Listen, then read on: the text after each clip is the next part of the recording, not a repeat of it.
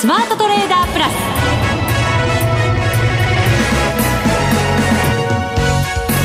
全国のリスナーの皆さんこんにちは。内田まさです。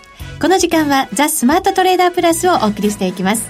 この方にご登場いただきましょう。国際テクニカルアナリスト福永博之さんです。こんにちは。よろしくお願いします。よろしくお願いいたします、はいさて日経平均4日続伸となりました。そうですね、はい、まあ、特にあの海外市場がしっかりということでナスダックは連日の高値更新、はい、ね高値更新、はい、過去最高値ですからね。そうなんですよね。ね年初来高値と違いますからね。違います。一味も二味も違います、そこですよね。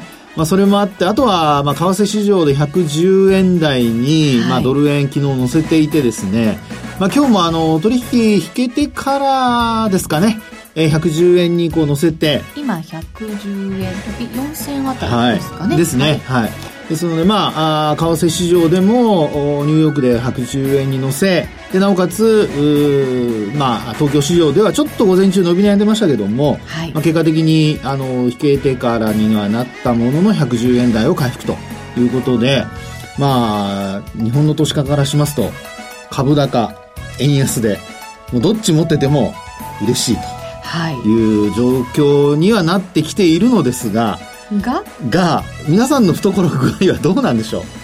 皆さんの株は上がってますか？というかしっかり変えてますか？というかそういう問いですか、それは。そこですね、はい、まああのよく言われるその新興市場をね個人の方がよくその体感でこう考えるところで見ると、はい、やっぱりあの新興市場マザーズジャスダックのところの値動きなんかをあの気にしたりしてるんですけどマザーズは今日今月になってようやく上がった、はい、ということですね。まだえ5営業日だけなのでね あのそれだけで表せませんけど、はい。はい、ようやく上がりました、まあ、そうですね、うん、昨日はその終値ベースでは年初来安値ですからね。そうでした。先ほどのナスダックとはもう真逆まあ真逆までは言わない。までも一方は過去最高値更新で、はい、一方は年初来安値更新で。そうですね。ただ、ね、マザーズの場合はその特殊要因メルカリなどの IPO を控えてるっていうこともありますので、はい、そういう面でちょっとね今きつい場面だと思うんですけど、まあ、そうですね。変わるんじゃないですか？あのー、どうですか？いやただですね マーケットがいい時は、はい、あの新規の資金が流入してくるので別に換金売りってあんまないんですよねですから、いやいや、そんなにそうですか。あの、過去の経験則で言いますとね。ですから、やっぱり伸び悩んでいるからこそ、そっちにお金を振り向けたいということで、みんなが逃げようとしていると言いますか。目が向いてしまうってことなんですね。すね他がやっぱり魅力的に見えちゃう市場だっていうことなんですね。そうですね。ですから、まあ、あのー、いずれにしましても、安値を昨日でなんとか断ち切ったというところは、はい、まあ、これは、あの、評価できるところだと思いますので、まあ、そのあたりがやっぱり明日週末にはなりますけども続くかどうかっていうところがねやっぱり個人の方特にあの新興市場を中心で売買されてる方にとってはまあ本当に懐具合に大きく関わってくると。い。うところだと思いますね。そうですね、はい、来週には日朝首脳会談もあ日朝じゃないですね。米朝首脳会談があったりとか、はい、あとはそこからメルカリが上場して他の IPO も出てきてっていうようなこう目が移り変わりがこう激しくなってきますよね。そうですね。あのー、まあ新しい株式市場ってこう新しいもの好きですから、はい、まあそういう意味ではそのメルカリだとかがね起爆剤になると本当いいなとは思うんですけどね。そうですね。えー、はい、そう願いたいところですが、はい、えー、さて番組の後半ではえー、マネックス証券マーケティング部トレードステーション推進室の深見智彦さんをお迎えして進めていきたいと思います。どんなお話聞けるの楽しみですね。そうですね、はい、はい、楽しみにしてます。それでは番組進めていきましょう。この番組を盛り上げていただくのはリスナーの皆様です。プラスになるトレーダーになるために必要なテクニック、心構えなどを今日も身につけましょう。どうぞ最後まで番組にお付き合いください。この番組はマネックス証券の提供でお送りします。スマートトレーダー計画よーいドンそれではここからは引き続き福永さんにマーケットの話いただきましょう。改めて日経平均株価ですが、今日は197円53銭高、22,823円26銭で、えー、プラス0.9%の上昇でした。トピックスはプラス0.6%、そしてマザーズに関しては2%を超える上昇ということで、5日ぶりの反発ということになっています。そうですね。はい。で、あと、商いの方も為株式市場、特にまあ東証一部ですが、まあ2兆5000億円に乗せてきたということで、はい、あの、昨日も2兆4000億円ぐらい出てきてたんですけど、ちょっと膨らんできたかなっていうところにはなりますね。そうですね。はい。はい、それからあと、売買高につきましても、まあこちらも14億株というところまで、あの、まあ戻してきたというんでしょうか。うんちょっと少なめではありますけど、ね、まあそうですね。あの、おとといは、えっ、ー、と、日本通信の商いが大きく膨らんでですね、えー、まあこのあたりが、あ売買高の増加や売買代金の増加にもつながったんですけど、はい、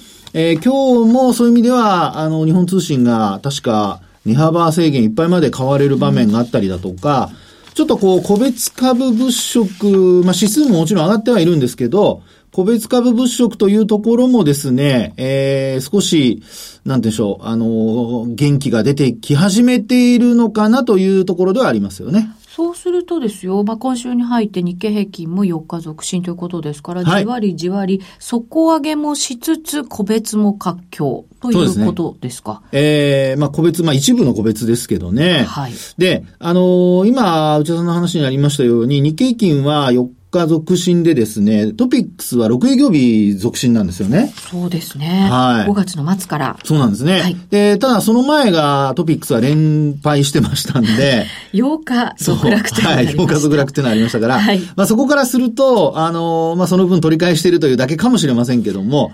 ただ、はい。そうですね。ね。その8日続落の一番先頭の下げた日はい。にはまだ戻してないわけですよね、数値がね。そういう意味、うんところになりますね。はい。1800ポイント台でしたから。なんです。はい。で、あの、一応、まあ、いい話からお話をしますと、日経平均株価の方はですね、今週その25日移動平均線というのを収書から、あの、まあ、超えられるかどうかというところで、あの、まあ、注意して見ていたわけですが、はい、もう収書のところからですね、25日線を上回りまして、で、まあ、昨日ですよね、特にね、水曜日これまで、あの、連敗が続いてたんですけど、あの、大きく上昇して、まあ、大きくというか、まあ、100円弱ですけどもね、上昇して終えて、で、25日線を上回ったと。はい、で、トピックスもようやく今日の上昇で25日線を終値で上回ってきたっていうところになりますので、まあ、流れとしてはですね、あの、およそ1ヶ月ちょっとの終値の平均価格を上回ってきたってことになりますから、当初一部の主力株を売買している人たちにとっては、まあちょっとほっとしたかなという。はい。はい。まあ、そういう値動きになってきているっていうところになりますね。はい。はい。で、えー、そうした中でですね、ちょっと今日は、あの、トレンドラインの話をしたいと思うんですよ。珍しいですね。この番組でトレンドライン。トレンドライン。はい。で、あの、どういうことかと言いますと、あの、今日はですね、今25日線上回ったっていうお話をしましたけども、ええ25日線を上回ってきたから、まあそのまま上昇トレンドに入ったのかなというところで、皆さんもあのちょっと気にされているかと思うんですが、はい。こういう時にですね、一応あの、レジスタンスラインというトレンドラインを引いてみたいと思います。はい。で、これはですね、1月の23日の、まあ、ローソク足の、髭は外しますよ、実体の部分と、はい。それから、ローソク足の実体の部分で高かったのは5月の22日なんですね。はい。の始め年のとこ、始まり年のとこになりますけども、まあ、この線を結んでずっと延長してもらうと、はい。これがまた綺麗に今日の高値近辺で止まっているということなんですね。ちょうどそのトレンドラインまで戻してきた。はい。ただし、ちょっと抑えられてるぞ。そういうことですか。すね、まあ、抜けきれてないという状況ですね。はい。で、あの、まあ、こういうのを、あの、持ち合いの上限に近づいたなんてことを言ったりするわけですけど、まあ、あの、明日がちょうど S q じゃないですか。はい。ね。で、今日も、あの、午後に入ってから、午前、あの、午前中はまあ、えー、22,800円前後でですね、揉み合ってまして、まあ、午後に入って、特に引けて、引ける30分、40分ぐらい前からでしょうかね、ちょっと上げ幅を拡大するような場面がありまして。そうですね。高値が2時45分ですから。そうですもんね。引ける15分ぐらい前。はい。で、えー、22,856円というのをつけて、はい、えー、800円台を維持して終えたと。いうところになってますよね。ですので、あのー、まあ、S q 絡みでひょっとすると、S q は寄り付きで、ほぼそこで確定しますので、はい。高く寄らせたい人がいるってことなんじゃないのかなと。うん。高く寄らせたい人はい。というのは、はい。高く寄った後、はい。その後どういう行動を取るんですか？内田さんならわかるでしょ。念のためお聞きしますが、ね。はい。まあそこで、もちろん利益確定しますよね。そうですよね。ねオプションですからね。オプションというか先物もそうですけども。その S q 値はい。がしばらく高値で、になるかどうかってところですそうでよね。すよね。だから早めにそれをクリアしていきたい。そうです。で、相場が良ければ早めにクリアできるだろそうですう。。ということですね。ということになると、今お話ししたレジスタンスラインの1000あたりというのが、うん。まあ、ちょうど明日ですよ。そのまま横ばいで仮に、あるいは小幅高で始まったとして、でそれが S q 値になったとすると、ちょうどその抵抗線のあたりがですね、はい。あの、抵抗線の延長線あたりが、まあ、ちょうど S q 値にもしなって、なって、なってその後、上回れなかったら、あるいは押し返されて終えたら、はい。これは、またちょっと、まあ短期間かもしれませんよ。短期間かもしれませんが、ちょっと持ち合いにね、戻ってしまうという。うーん。で、来週のイベントを考えるとさっきの内田さんの話にありましたように、12日には米朝首脳会談。はい。ね。その前にですよ、ポジション作ったまま持ち続けます？整理したいですかね。ねえ、ある程度はちょっと落としときたいですよね、利益が出てればう。ん、そうですね。はいどうですか？マーケット関係者だと、そのあの、米朝首脳会談で、はいまあ、どういう内容が出てくるのかっていうのは、なかなかやっぱりマーケットが織り込めないでいるって話を、はいこのところ、ここ1、2週間ですかね、よく聞いたんですよね。いや、でもその通りだと思いますね。あそうですかええというのは、あの、交渉の内容が伝わってこないじゃないですか。そうなんですよね。ね。で、あとは、トランプ大統領が一旦キャンセルをして、で、その後また、こうね、再開っていうか、はい。ね、あの、やる、やっぱりやるよっていう話に開催しますよってことになりましたので、まあそうなりますと、そのお互い、まあどういったところにですよ、妥協点を見出しているのか、それこそ伝わってくるのは、まあ比較化。で、なおかつ、その比較化に関しては、非可が、非可が、非可逆的な、はい。は いちょっと噛んでしまいましたけどもね。えー、というのをですね、目指しているということですので、まあ、要するに後戻りできないような比較化っていうことですからね。なので、あのーまあ、不可逆的なその比較化っていうところを考えますと、えー、どういう内容になってくるのか、あるいは検証をどうするのかとか、はい。結構悩ましい問題ですし、であと、北朝鮮の方からしてみると、本当にそれをどこまで受け入れるのかとかですね。そうですね。ええ実行していくのかってところはまだ見えませんしね。ねえあとやっぱり日本のね、立場に立って、はいどれだけそれがいい内容なのかどうなのかっていうところもまた、はい。日本にとっては重要にはなってきますよね。そうですね。でもあまり日本の立場から言うと言えないんじゃないかなっていう私は気がしてしょうがないんですけど、うんというのは当事者の国なのに当事国に入ってませんからね。そうなんですよね。もう全部トランプ大統領頼み。えーで、なおかつ、あの、まあ、あの、外務大臣は一応訪米してますけども、まあ、安倍総理とトランプ大統領のなんか間柄で、なんか話が決まっていくような、なんかちょっと僕は違うような気がするんですけどね。うん国と国の、やはりき、きちんとした、あの、交渉ごとのはずなんですけど、あの、なんとなく日本も、とアメリカにちょっとこう、まあ、任せてるとは言えないとは思いますけども、なんとなくお願いしてですね、はいあと、様子見てるみたいな。トランプさんの外交の仕方でもありますよね。そういうまあまあ、それはね。ね、ありますけどもね。ええですから、ここで、その後一番、まあ、今の、その、お日本の立場からしますとですよ。例えば、さっき、内田さんがちらっと、あの、言った、実は日朝首脳会談がね、はい。開催されるとなると、これは意外と、その、何かしらいい話につながる可能性があるので。そうですよね。マーケットは反応しそうな気はしますよね。そうですよね。なので、もしその米朝首脳会談の後に、そういった橋渡しが行われたりなんていうことになれば、ええまあこれは、あの、日本としても、やっぱり今、その G7 で安倍さん、あるいは、あの、外務大臣、河野外務大臣も言ってますけども、まあそのあたりのところからするとですね、えーマーケットにえー関して言うと、プラスの話になる可能性があると。はい。ただ、米朝首脳会談終わっても何も出てこないとなると、結局、その、まあね、あの、こんな政治の話ばっかりで恐縮ですけども、あの、外交的にどうなるのかっていうのはまた読めない状況になっちゃいますからね。そうなんですよね。ええやっぱり結果見てからということに、というこれは致し方ない。そうそう。本当そうですよねう。んということになると、ですからマーケットに戻って考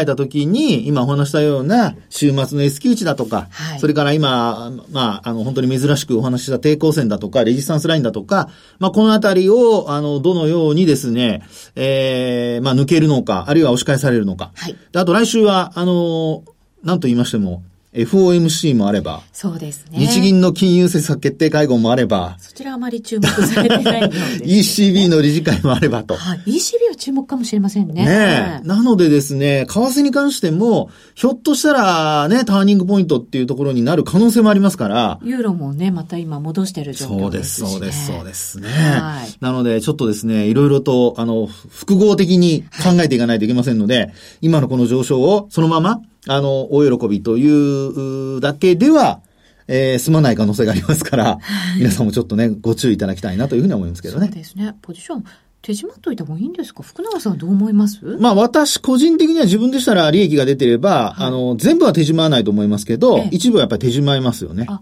そうですね。キャッシュポジションにしておくか、あるいは、プットオプション買うか。ああ、備えておく。備えておく。まあ、掛け捨ての保険としてね。はい。プットオプションを買うか。まあ、どちらかですかね。はい。ショートはしないですね。あ、なるほど。はい。わかりました。以上、スマートトレーダー計画、用意ドンでした。ここで、マネックス証券からのお知らせです。IPO なら、マネックス証券。人気が高く申し込みが集中しやすい IPO は、多くの場合、抽選で購入できる方が決定されます。マネックス証券では、申し込み数や過去の取引実績、お預かり資産の状況などに関係なく、申し込みされたすべてのお客様に平等に当選の可能性があります。また、マネックス証券は、少額投資非課税制度、NISA で IPO の申し込みが可能です。NISA 口座であれば、IPO で取得した株式が大きく値上がりし、非課税期間内に利益を出したとしても、その譲渡益は非課税。後から申告する必要もありません。マネックス証券の2017年度の IPO 取扱銘柄数は37社。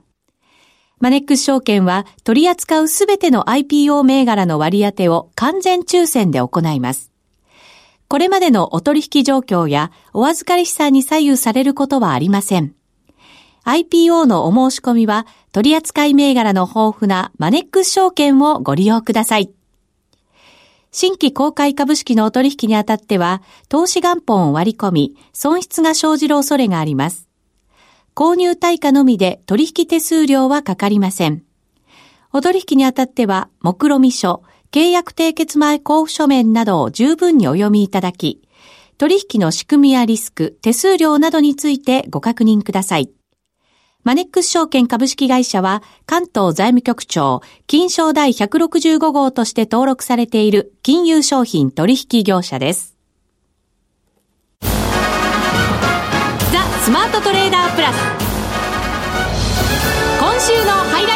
イトは今日のゲストをご紹介しましょう。マネックス証券マーケティング部トレードステーション推進室、深見智彦さんです。こんにちは。こんにちは。よろしくお願いいたします。よろしくお願いいたします。お願いします。前回出ていただいたの4月でしたけど、はい、トレステが1万口座突破ということで、すごいですよね。はい、キャンペーンの話をいただきました。はい、はい。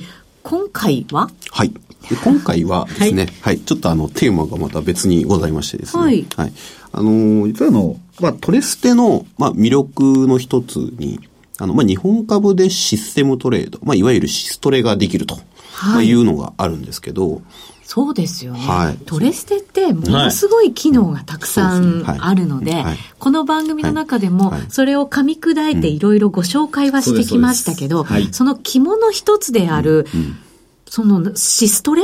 まだ扱ってなかったですね。番組の中では、ね、そうなんですそうですよね。はい。確かに。はい。そう。実はまあ我々も、あの、ちょっとなかなかですね、こうまとめてアピールする機会が、まあなかったなかったっていうか、まとめてこうあんまり言う機会なかったんですけど、うん、あの、今回ちょっとですね、今月は、あの、もうシストレのことばっかり言おうかなと。おはい。思っておりまシストレ月間ですかはい。楽しみですね。はい。そうですね。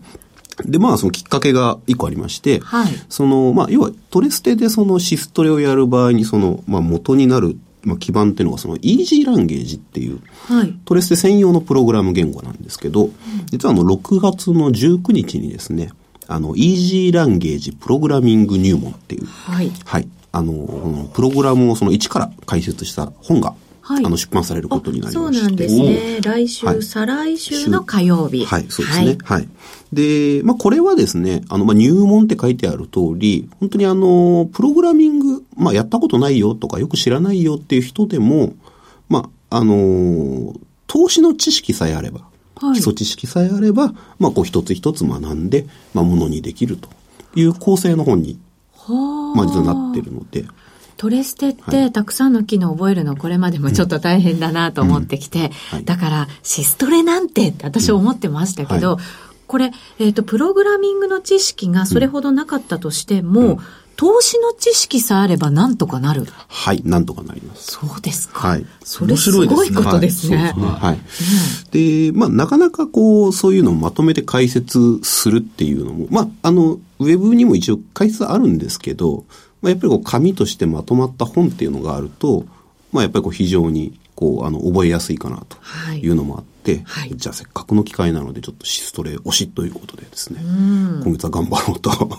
はい。頑張るんですね。頑張って、もう頑張る、頑張るというか頑張っている、おります。はい。ちなみにですよ、はいはい、トレステで簡単にそのシステムトレードって本当にできるんですか、はい。あの、実はまあ今、プログラミングっていう話をちょっとしちゃいましたけど、実はあの、プログラミングを一切しなくても、もう実はトレステだけで、こう、あの、自動売買とか始められるように、あの、最初からこう、売買のプログラムっていうのがあらかじめ入ってるんですね。